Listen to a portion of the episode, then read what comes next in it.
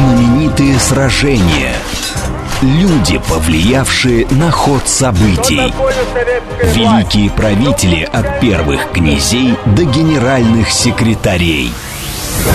О сложной истории понятным языком в программе Сергея Виватенко «Виват. История». Программа предназначена для лиц старше 16 лет. «Виват. История». Добрый день, вы слушаете «Радио говорит Москва», в эфире программа «Виват История». У микрофона Александра Ромашова и в студии автор и ведущий программы петербургский историк Сергей Виватенко. Здравствуй, Сергей. Здравствуйте, Саша. Здравствуйте, дорогие друзья. В конце выпуска у нас розыгрыш. Мы разыгрываем книги, которые нам предоставляет Санкт-Петербургский центр благородного воспитания. Это семейный культурный клуб, в котором дети занимаются вместе с родителями. Воспитание через эстетику российской культуры в уютной атмосфере дворянского особняка. Подробности и запись на сайте благородство.ком.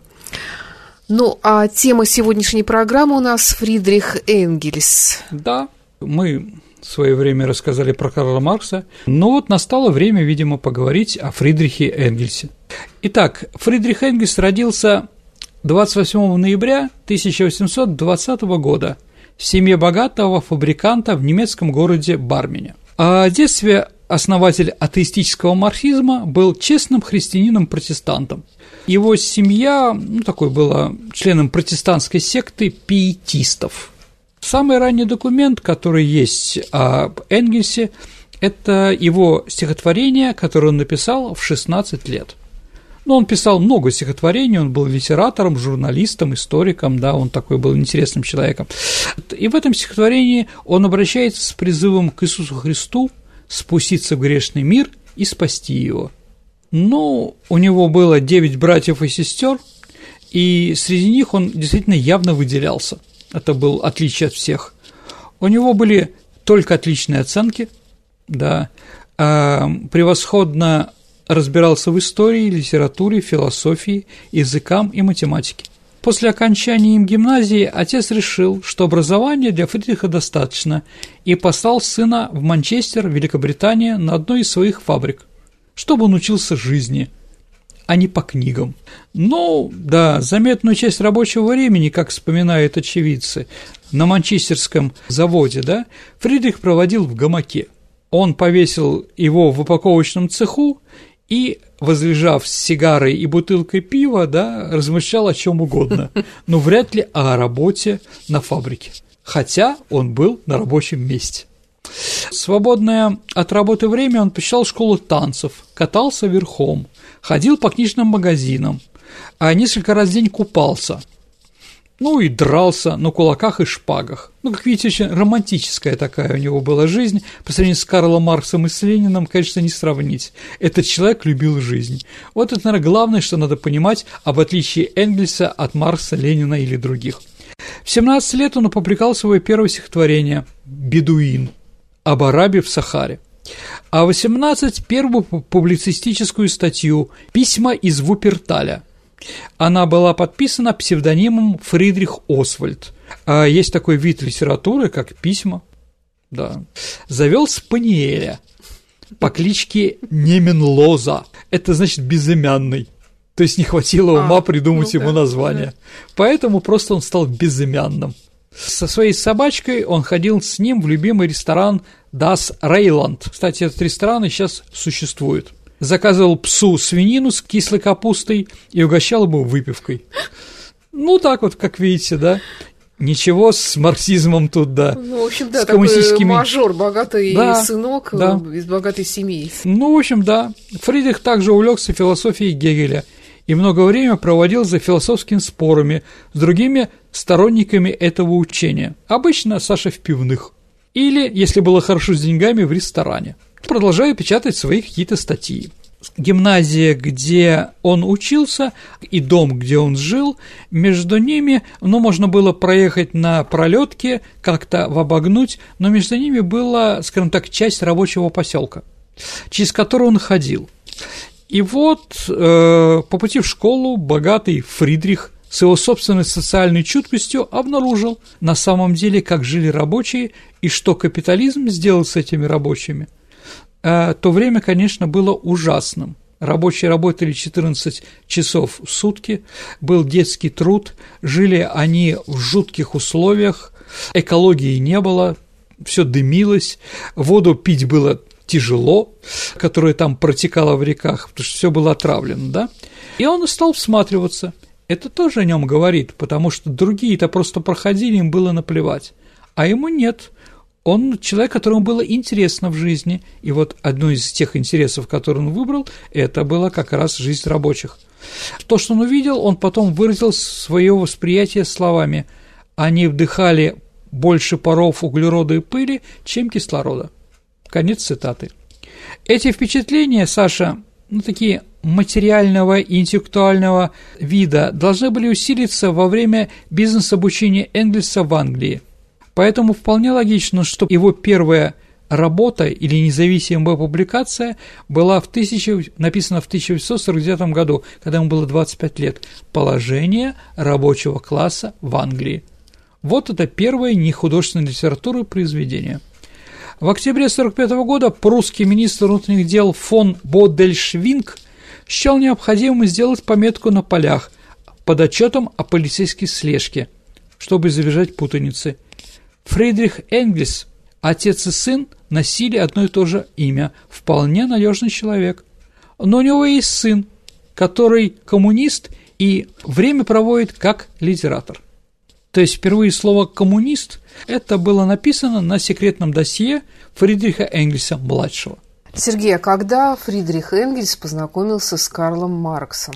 Ну, как бы коммунисты, историки в свое время обнаружили все эти вещи, да, долго им занимались, поэтому в ноябре 1842 года, а будучи проездом в Кёльне, в редакции Рейнской газеты «Rheinische Zeitung», Энгельс познакомился с его новым главным редактором, недавним выпускником Боннского университета Карлом Марксом. Карл Маркс был на два года старше Фридриха. Он тоже вырос в буржуазной семье. Генрих Маркс, отец Карла, был адвокат и владелец небольшого виноградника. Он был сторонником прогрессивных идей, просвещения и либерализма. При рождении Генриха звали Гершелем, но он ушел, он стал выкрестом, ушел из иудейской веры в христианскую и имя свое сменил. Это было сделано, чтобы избежать ограничений в профессии. Его отец отказался от еврейской культуры официально, как и его мать, которая стала Генриетой. Сергей, а может быть Энгельс тоже был евреем или все-таки он был немцем? Хороший вопрос. Наверное, он был в первую очередь европейцем, да, немцем. Но хотя мать, еще раз, она стала тоже христианкой, но в тайне продолжала придерживаться обычаев иудаизма и на дома говорила только на идише. То есть Энгельс идиш, конечно, знал. Да. Так или иначе, еврейская молодость его, наверное, тоже на нем сказывалась в его работах. Но идея про мессианство – это все-таки идея, как бы в первую очередь, иудаизма, чем христианства. Но вопрос сложный, я на него так вот четко ответить не могу. В 17 лет Карл Маркс поступил в университет, его студенческая жизнь состояла в меньшей степени в посещении лекций, а больше в пьянках, драках, ночевках в полицейском участке. Он много читал, много курил, поздно ложился спать, ну и так далее, за что мы любим студенческий возраст.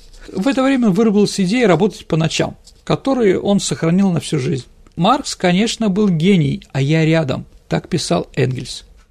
Маркс – теоретик и экономист, а Энгельс – его, можно сказать, политик на злобу дня – вот что видит, о том пишет. А Маркс смотрит или в прошлое, или в будущее. Но Энгельс социолог выше, чем Маркс.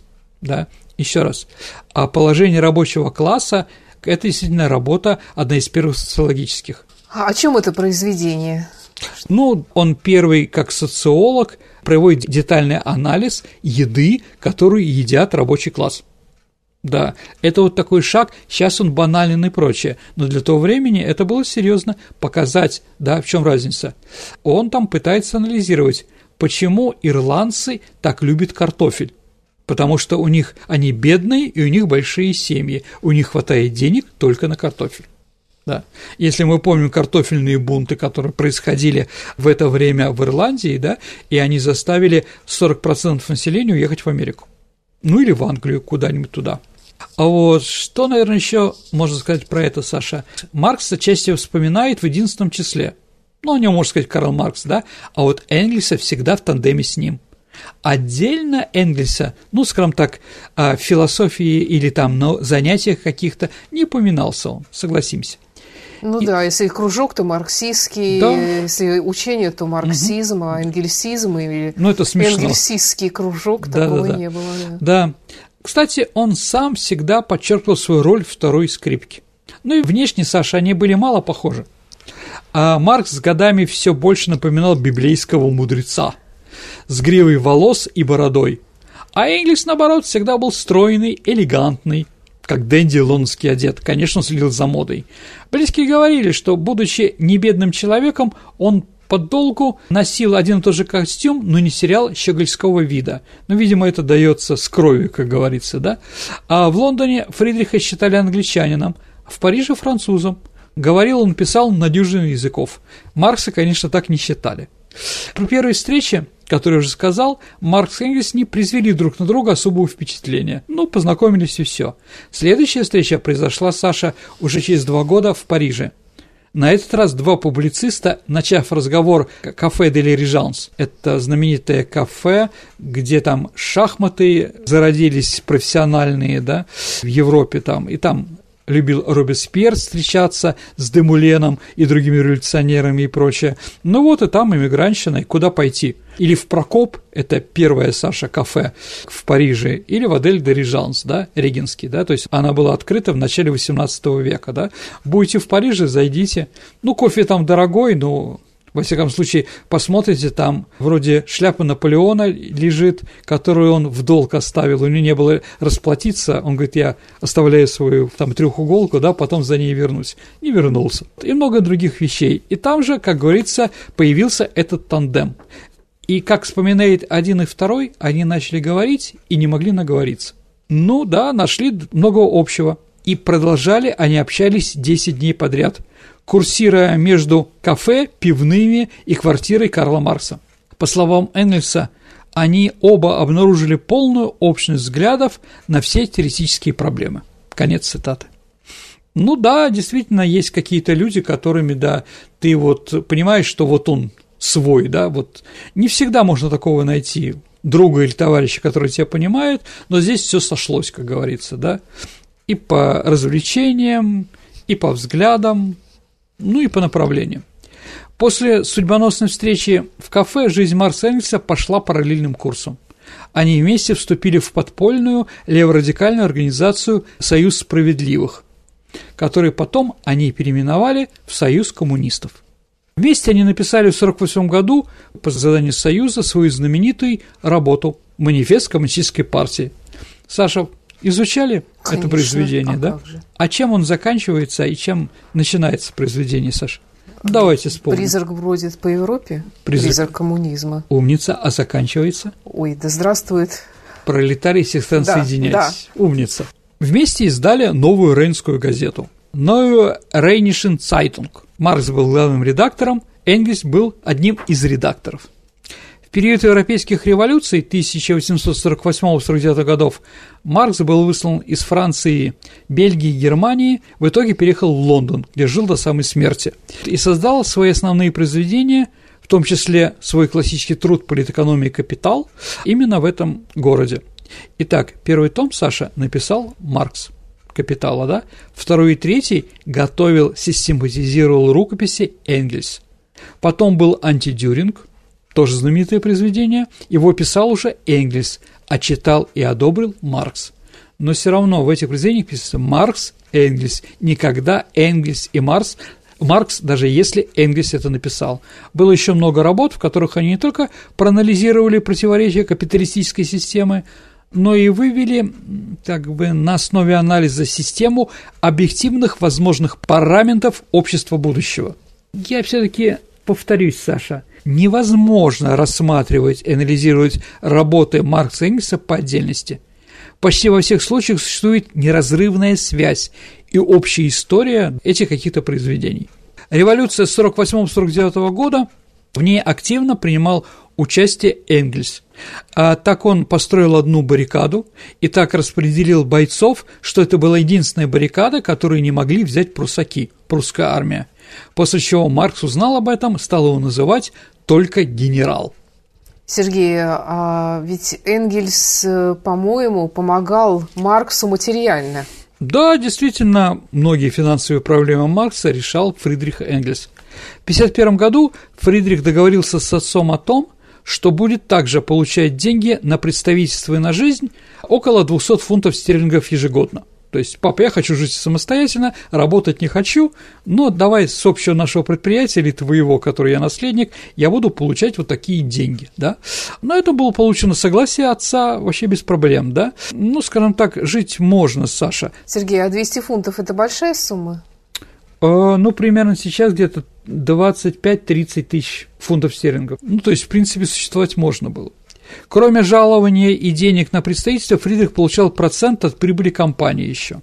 В середине 50-х годов он получал 5% от прибыли, в конце десятилетия 7,5%, в 1956 году прибыль составляла 408 фунтов – да, то есть если он 200 получал фунтов, плюс 408 фунтов, конечно, чужие деньги мы считать не будем, но они достаточно красочно отвечают на твой вопрос, который говоришь. А в 60-м году он получал от предприятий уже, ну, примерно 1000 фунтов стерлингов. Вот, часть денег Энгельс регулярно отсылал своему другу Карлу. Если изучить переписку Маркса и Энгельса в их собрании сочинений, изданных в Советском Союзе, то почти в каждом письме Энгельса можно увидеть упоминание о посылаемых деньгах – и почти в каждом письме Маркса просьбу «вышли деньги» или благодарность за присланное. Энгельс иногда подписывал в Америке свои статьи Карл Маркс, за что получал гонорар. Карл Маркс получал гонорар как автор, да, но писал это Энгельс. Энгельс э, был очень известным военным историком, и для энциклопедии, для немецких и прочее он писал статьи по многим сражениям и был военным аналитиком. Он на фронт не ездил, но писал аналитические статьи. 20 марта 60 -го года умирает отец Энгельса, и Фридрих становится совладельцем фабрики. Возрастают его доходы, и он может еще более активно помогать Карлу Марксу. Сергей, а семья-то у самого Энгельса была? Жена? Ну, давайте дети? так. Женщин он любил, но официальной жены у него не было. Он жил гражданским браком сперва с Мэри Бернс, ирландкой, которая была в услужнице у нее горничной. А после того, как Мэри Бернс умерла, он стал жить с ее младшей сестрой Лизи. За несколько часов до смерти Энгельс заключил с Лизи законный брак для того, чтобы она получила наследство, да, детей у Энгельса не было. Но Энгельс э, некоторых детей Маркса на стороне, скажем так, он их объявил своими. Ну да, там тоже были секретарши, Гретхены, там горничные, да. У Маркса было много детей, сколько я помню. Да, да и не только от э, Жени фон Вестфален. Да, да. Угу. А Энгельс всех их содержал. Угу. Он был категорически против брака. Как он вообще относился к, к институту семьи? И к женщинам. И к женщинам, да. А, ну, давайте я прочитаю несколько крылатых выражений Фридриха, Фридриховича, а вот, чтобы понять. Женщина не совсем полноценные существа. Что вам нравится в женщинах? На вопрос такой анкеты он написал, что они разбрасывают свои вещи. А при капитализме брак является узаконенной формой проституции. Конец цитаты. Как по пятам моногамии следует гетеризм и проституция, так по пятам земельной собственности отныне неотступно следует ипотека. Против супружеской неверности, как против смерти, нет никаких средств. Как в грамматике два отрицания составляют утверждение, так в брачной морали две проституции составляют одну добродетель. Современная индивидуальная семья основана на явном или замаскированном домашнем рабстве женщины, а современное общество – это масса, состоящая сплошь из индивидуальных семей, как бы этих молекул. Он – муж в семье буржуа, жена представляет пролетариат. Ну, в принципе, с этим, наверное, как-то можно согласиться, да, если конечно. женщина не работает где-то на работе еще, да? А какие у него были взгляды в отношении славян? А, ну, в книге Энгельса «Революция и контрреволюция в Германии», написанной в 1952 году, и повествующая о событиях недавней революции, по Энгельсу выходило, что именно позиция славян, поддерживающих абсолютизм, помешала Австрии и Германии реализовать цели революции. Ненависть к русским была и продолжает еще быть у немцев их первой революционной страстью. Это при том фразу выделил сам Энгельс в этом произведении. Со времени революции к этому прибавилась ненависть к чехам, хорватам, и только при помощи самого решительного терроризма против этих славянских народов можем мы совместно с поляками и мадьярами оградить революцию от опасности – а поляки разве не славяне? Хороший вопрос, Саша. Но, видимо, да, не такие более, они более онемечены, чем эти. А мы теперь знаем, где сконцентрированы враги революции. В России и в славянских областях Австрии и Германии. И никакие фразы и указания на неопределенное демократическое будущее этих стран не помешает нам относиться к нашим врагам как к врагам. В 1949 году Энгельс написал в произведении «Демократический панславянизм», Богемия, ну Чехия, может впредь существовать лишь в качестве основной части Германии, даже если ее часть в течение веков и продолжает говорить на, немецком языке, все равно это должна быть частью Германии. Ну, а Гитлер многие, с этим был согласен. Да, Гитлер был согласен. А, а еще многие, наверное, были согласны. Да. Если ты говоришь про немцев. То есть, действительно, если мы говорим, кто он в первую очередь, коммунист или немец, ну, наверное, он немец. Да, исключения основоположники допускали только для поляков – они при всем удобном случае делали реверансы в пользу этой нации. Почему? Да потому что с восстанием поляков против России Марс Энгельс связывал надежды на развал последней. Ну, что там еще? Не только про славян он так относился. Дальше. Ирландцы мигрируют за 4 пенса в Англию. Их еда состоит из картофеля и только картофеля. Все, что они зарабатывают с этих денег, они тратят на выпивку. Ирландцы открыли минимум жизненных потребностей и теперь знакомят с этим английских рабочих. Отсутствие чистоты, которая является второй натурой ирландца, милецкие отложения, весь мусор и грязь перед дверью его дома, так он привык жить дома, так же он привык жить и в Англии. И таким образом скапливаются лужи и куча грязи, которые уродуют рабочие помещения и отравляют всем воздух. Сергей, а какое-то было у него отношение э, к русским?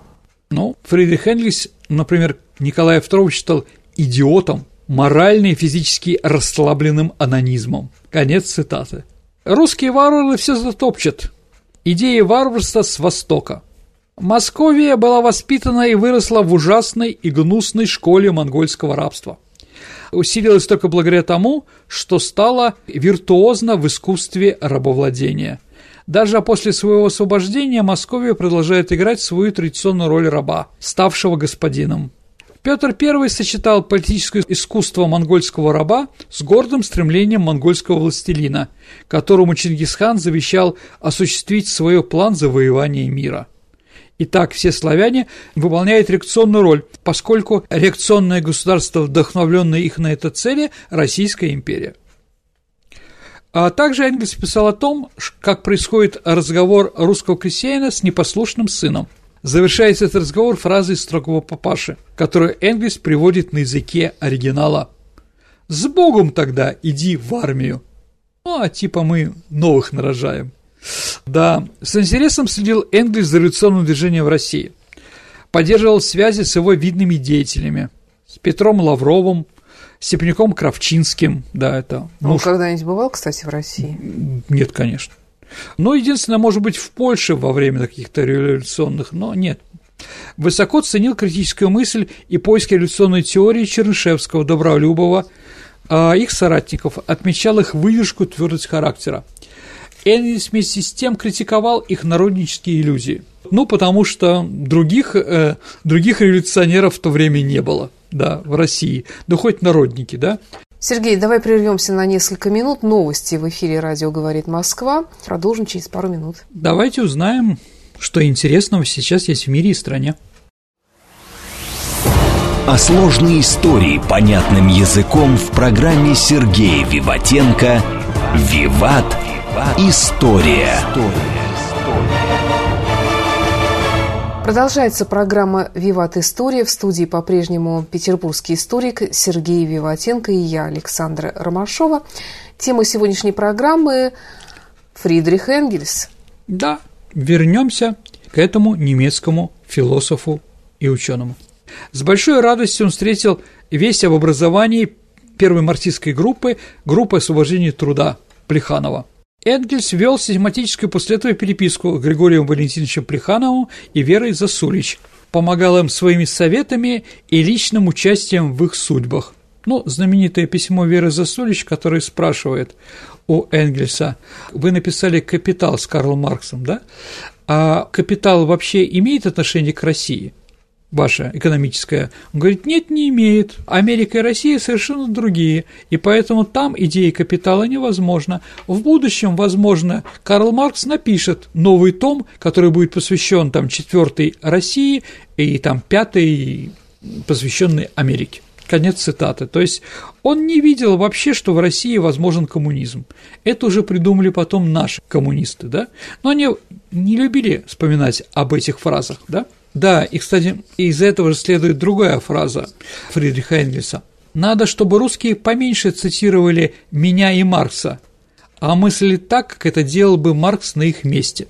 Энгельс также писал, что «питаю глубокую надежду, что доживу до краха русского царизма и победы социалистической революции в развитых странах Европы. Сергей, ну, может быть, в Советском Союзе Энгельса хоть кто-то критиковал за некоторые его высказывания? Да. Или не было такого? Ну, давайте так. Так мог заняться только один человек. И это был не Леонид Ильич Брежнев, который мало разбирался в марксизме, да?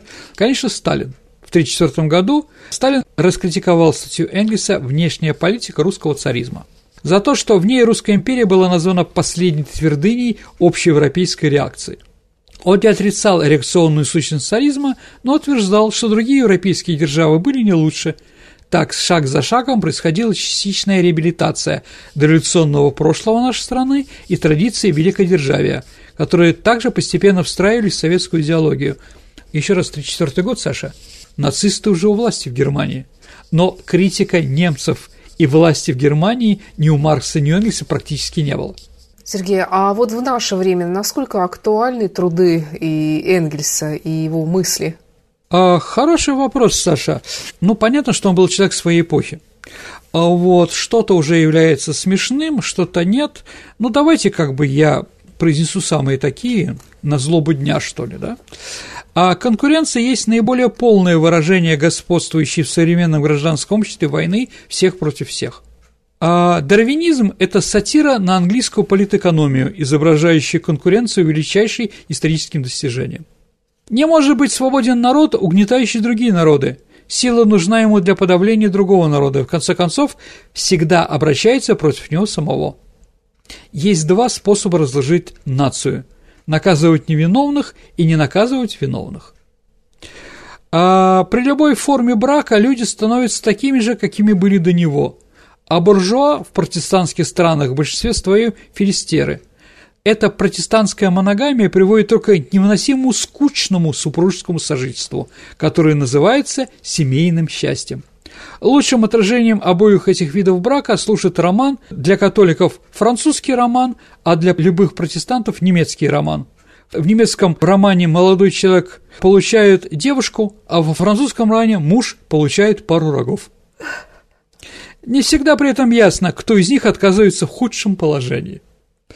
Вот. Государство – это организация имущественного класса для защиты его от неимущества – в отношениях между отдельными капиталистами, как и между целыми отраслями производства, а между даже целыми странами, вопрос о существовании решается тем, обладают ли они выгодными, естественными и искусственно созданными условиями производства.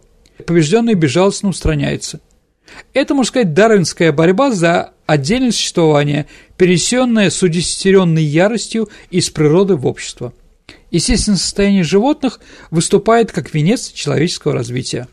А что за чудесная организация этот родовой строй во всей его наивности и простоте?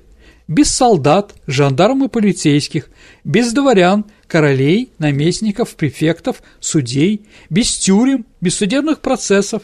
все, что и называется установленным порядком. Всякие споры и раз разрешается сообщать теме, кого они касаются, родом или племенем, или отдельными родами между собой. Лишь как самое крайнее, редкое применение средства грозит кровавая месть, и наша смертная казнь является только ее цивилизованной формой. Общество, которое по-новому организует производство на основе свободной и равной ассоциации производителей, отправит всю государственную машину туда, где ей будет тогда настоящее место – в музей древности, рядом с прялкой и бронзовым топором. Ну, еще как бы про это можно долго говорить, Саша, да? Ну, как видите, вот такие вот фразы. Хорошие, плохие, современные, несовременные. Ну, я думаю, что я специально подобрал такие, чтобы вам было интересно. Давай угу. поговорим еще про Фридриха Энгельса как человека. Э, ты говорил, что он сибарит был. Ну, давайте так. Энгельс любил светскую жизнь и был частным участником забавы английских аристократов – охоты на лис. То есть, когда всадники в красивой красной форме на лошадях выезжают с породистыми собаками в лес за добычей охота на лис 20 лет назад была в Великобритании отменено, да, но понятно, что простые люди им не принимали участие, да, и вот Фридрих Энгельс, который был против всего этого, против аристократии, тоже не чурался одеть белые ритузы с красным кителем, да, на голову такую типа бейсболку, да, и кричать «Ату!» и затравливать лис. На вопрос анкеты, которую писал Карл Маркс, да, а ваше главное качество а Фридрих Энгельс ответил «все полузнать». Угу. А может быть, просто это поверхностное знание? Он дальше написал «относиться ко всему легко». Ну, то есть всего понемножку. Ну, в общем, да. Кстати, если мы говорим про Россию, да, а, я еще вспомнил сейчас такое, да, извините, что не сразу, да, но один из любимых поэтов Фридриха Энгельса был Александр Пушкин. И в разговорах с русскими мигрантами э, Энгельс часто цитировал поэму Евгения Онегин на русском языке. А на вопрос, как вы представляете счастье, тоже из этой же анкеты, а Фридрих Энгельс ответил, счастье – это вино Шато Марго. И именно Шато Марго 1848 года разлива. Его любимыми цветами были синие колокольчики. А были ли у него любимые кулинарные блюда? Да, он обожал ирландское рагу на которую потом так поиздевался Джером Кавка Джером. А, да. Но, с другой стороны, писал, ум зависит от желудка. Говорю я, Энгельс, после того, как испытал, до какой степени глупости и неспособности можно довести человека катар желудка. Ну, понятно, что катар желудка у него появился после того, как он много ел, много пил и так далее и тому подобное. Ну, вот такой вот интересный человек. Ну, чтобы понять его характер, да, ну вот когда перед смертью написал завещание, он завещал, чтобы в районе Бичи Хэт, это, Саша, мыс на южном побережье Великобритании, а вот, это город Истборн, а вот, там есть такая нависающая над пляжем скала. Она была очень популярна у английских самоубийц, то есть они приезжали на утреннем поезде из Лондона, а вот, и когда солнце там в зените, да, они прыгали с этой скалы и разбивались. А вот, поэтому, да, и Фридрих Энгельс попросил, чтобы именно с этой скалы развеяли его прах. То есть он попросил, чтобы его сожгли. Карл Маркс был похоронен на Хадгейском кладбище, там с ним так не издевались, как говорится, да, но это, а Энгельс был совершенно другой по характеру. Он, конечно, мог себе заказать хорошую могилу, но он попросил, чтобы его сдуло ветром, да, э, в Атлантический океан. Легкий был человек. Да, судя по да, всему. особенно после кремации, точно. Да, и все свои деньги он завещал в основном социал-демократической партии Германии. Сергей, а помнишь, э, у Булгакова в «Собачьем сердце» да. Шарик упоминал переписку Кауского с Энгельсом. Как его там? там? Да. да не согласен я, да? Да поделить все. Ну да. ладно, сами почитайте, что дорогие за переписка? А вот, давайте так. А, три письма было между Энгельсом и Каутским. А два письма Каутского и одно письмо Энгельса. А 82 года, 84 и 95 -го. Ну, я даже подготовился. Давайте я их, проч... ну, там, фразу прочитаю, mm-hmm. да, а вот откуда же, да, что там цитировал, да, Полиграф Полиграфович. Итак, 82 год. Вы спрашиваете меня, что думают о колониальной политике английской рабочей. Точно то же самое, что о политике в целом. То же, что думает буржуазия. Тут нет рабочей партии, есть только консерваторы и либерал-радикалы. И рабочие с радостью разделят торжество монополии Англии на мировом рынке и колониях. Второе письмо Каутский Энгельсу 29 мая 1984 года. Итак, очень характерно, почти для всех интеллигентов в партии. Требования колонии, национальной идеи, возрождение тевтонской древности, веру в правительство – это все заменено на классовую борьбу. И последний, Фридрих Энгельс Каутскому 21 мая 1995 года. Деклассированные элементы, которые стояли вне феодального устройства, который составляет низший слой населения каждого средневекового города, не имели прав вообще. Когда феодальные узы ослабились, эти элементы стали пролетариатом, которые сделали революцию в придах Парижа.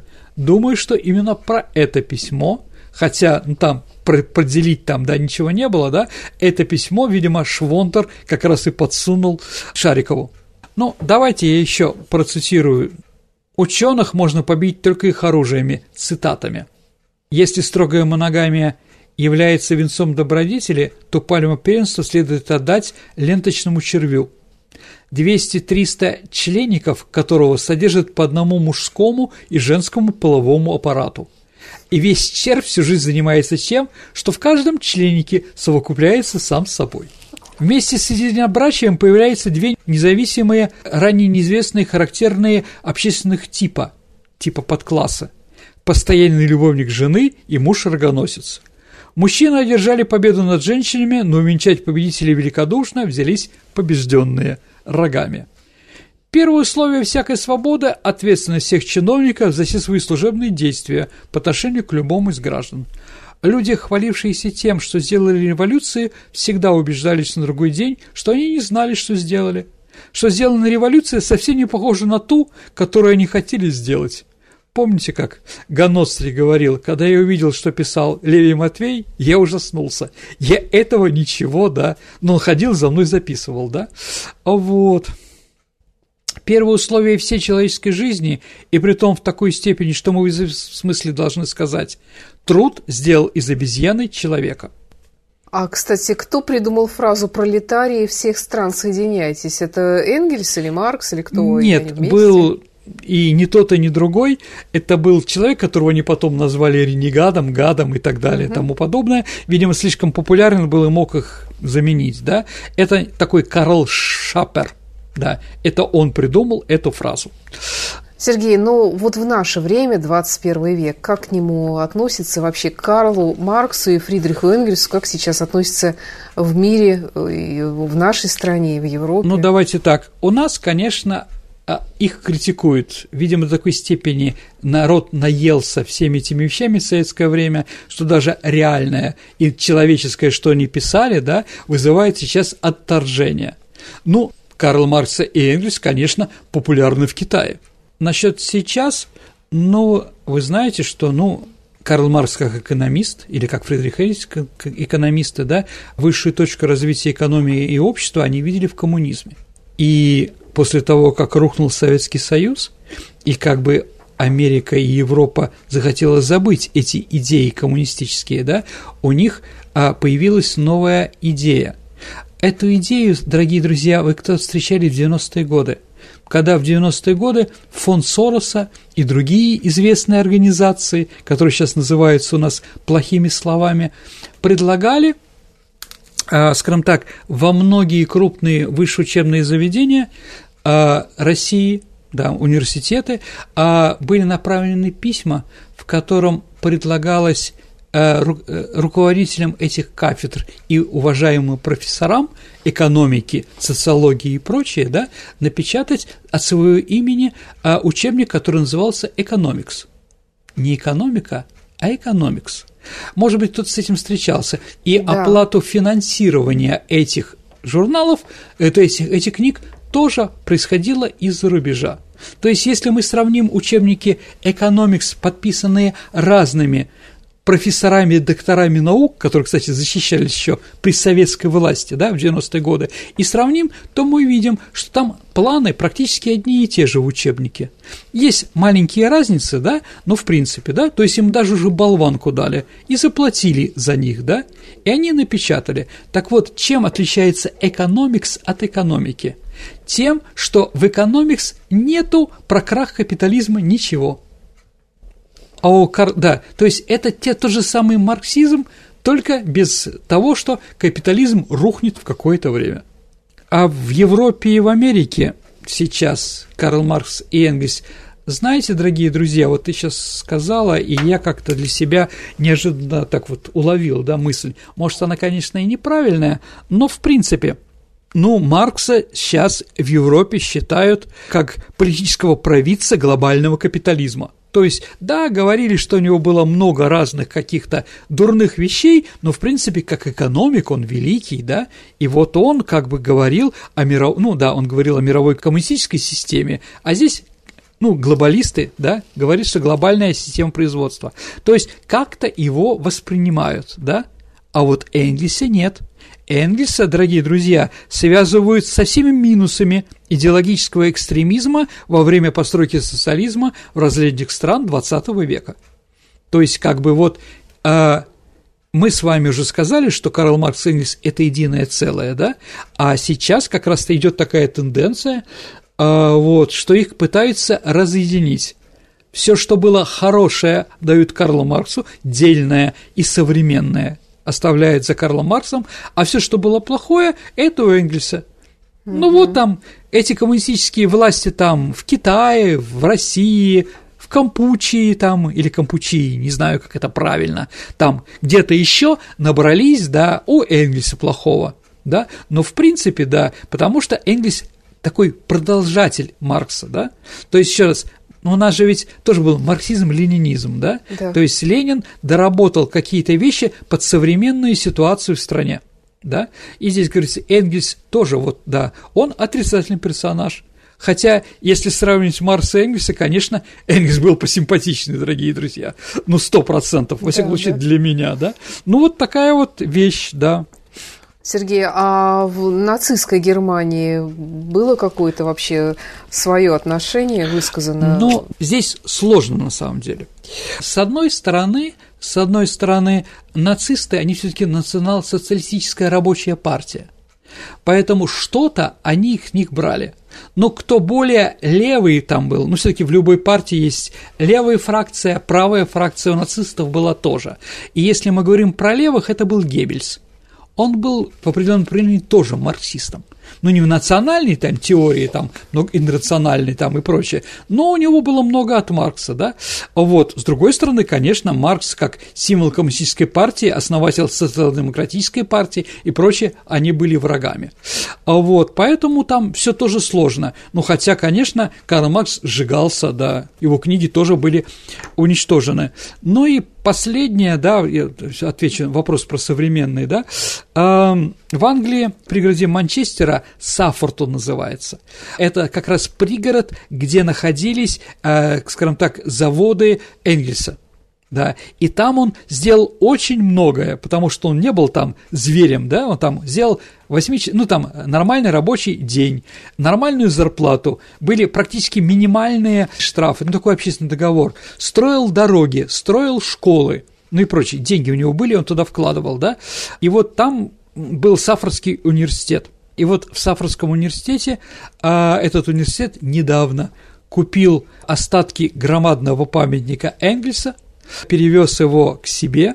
Эта голова Энгельса лежит там на площади, и этот памятник был куплен как а, приспособление для скалолазания. То есть местный студенческий кружок скалолазов и альпинистов по ним ползают. Вот, вот такое вот отношение, да?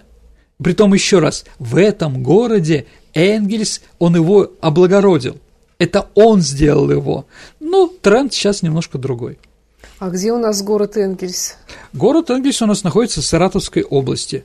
Была создана народная коммуна, да, немецкая трудовая коммуна, а, то есть автономия, ну, как немцы в Поволжье жили, это в первую очередь Поволжье, ну, давайте так, это за Волжская уже ближе к Казахстану, да, часть Саратовской области и часть Волгоградской области, да, там была немецкая колония, да, и они там жили, а, скажем так, и когда победила Октябрьская революция, то город Покровская, по-моему, так назывался, был переименован в Энгельс. А столицей этой автономии был Марксштадт, город Маркса. А вот, но когда немцы оттуда выселили, то название города из Маркштадта стало просто Маркс. Да, они там существуют, но Энгельс намного больше, чем э, Маркс, да, и думаю, что вскоре, если еще пару мостов построят, думаю, что Энгельс соединится со Саратовым, да, как бы это вот два ближайших города, да, ну, там Энгельс достаточно крупный город, да, и переименовывать его пока никто не собирается. Ну, улицы Маркса существуют в Берлине, там Маркс-аллея так называемая, да, ну, скажем так, в Восточном Берлине еще какие-то названия есть. Ну и памятник знаменитый, он находится между Красной мэрией, там Красная кирпичная мэрия, и знаменитой э, башней телевизионной ГДРовской, угу. и там стоит этот памятник, да, на котором в 80 году после уничтожения ГДР было написано «Извините, но мы говорили про другое». Ну, там примерно так переводится, да? Uh-huh. Это такой громадный памятник, интересный. Все русские туристы около него фотографируются. Но он, правда, такой, да, там. А, там Энвис стоит, а Кармакс сидит. И вот на его колени залезают девушки, да, ложатся на колени. Ну, при мне это было там, да, и так вот позиционируют. Я не думаю, что они знают, кто такой Карл Маркс или Фридрих Энгельс, но, в принципе, да, что-то знакомое у них ёкает, да, и они около него фотографируются. Я думаю, что не такой уж он будет и забытый. Как история все таки идет по спирали или маятникам, я думаю, что какие-то вещи, которые говорит Энгельс, снова будут использоваться. Сергей, а твои студенты, вот теперешние, они что-то знают, имеют какое-то представление о марксизме? Я думаю, что практически нет. Но я читаю другую тему, я читаю историю, да, да. у нас есть философия и политология, и социология, угу. вот, которые им это все объясняют, но я боюсь, что объясняет без авторства. А в школе этого ничего как бы непонятно. Ну, еще раз, я работаю, дорогие друзья, в творческом вузе, поэтому там взгляды студентов немножко отличаются от среднестатистических по больнице. Спасибо, Сергей, за интересный рассказ. Э, теперь настало время нашей традиционной исторической викторины, в которой, я напомню, мы разыгрываем книги. Книги нам предоставляет Санкт-Петербургский центр благородного воспитания – сайт благородство.ком. Давай вспомним прошлый выпуск, он у нас был посвящен э, мастеру, мастеру и Маргарите, да. Там был вопрос, а, назовите двух журналистов, которые в 60-е и 70-е годы описали знаменитый пожар эм, Апраксина двора в Петербурге. Угу. Это Панаев и Скобичевский. Поэтому Коровьев и Бегемот подписались к Панаев и Скобичевский перед тем, как сжечь Грибоедов. Есть у нас правильные ответы? Да, первый прислала правильный ответ Светлана Остапенко. Прекрасно, Светлана, поздравляем вас с книгой, которая предоставлена Петербургским центром благородного воспитания. Отлично, дорогие друзья. Ну а теперь новый вопрос. Илья Оренбург не побоялся ассоциации с Энгельсом и придумал некое пренебрежительное слово. А какое? – Ваши ответы отправляйте на наш электронный адрес радио Виват собака Mail.ru либо вступайте в наше сообщество ВКонтакте и через личное сообщение Сергея Виватенко или мне, Александре Ромашовой, также можно отправить ваш вариант ответа. На сегодня все. Это была программа «Виват История». Спасибо за внимание и до встречи в эфире. До свидания, дорогие друзья. До новых встреч в эфире. Берегите себя.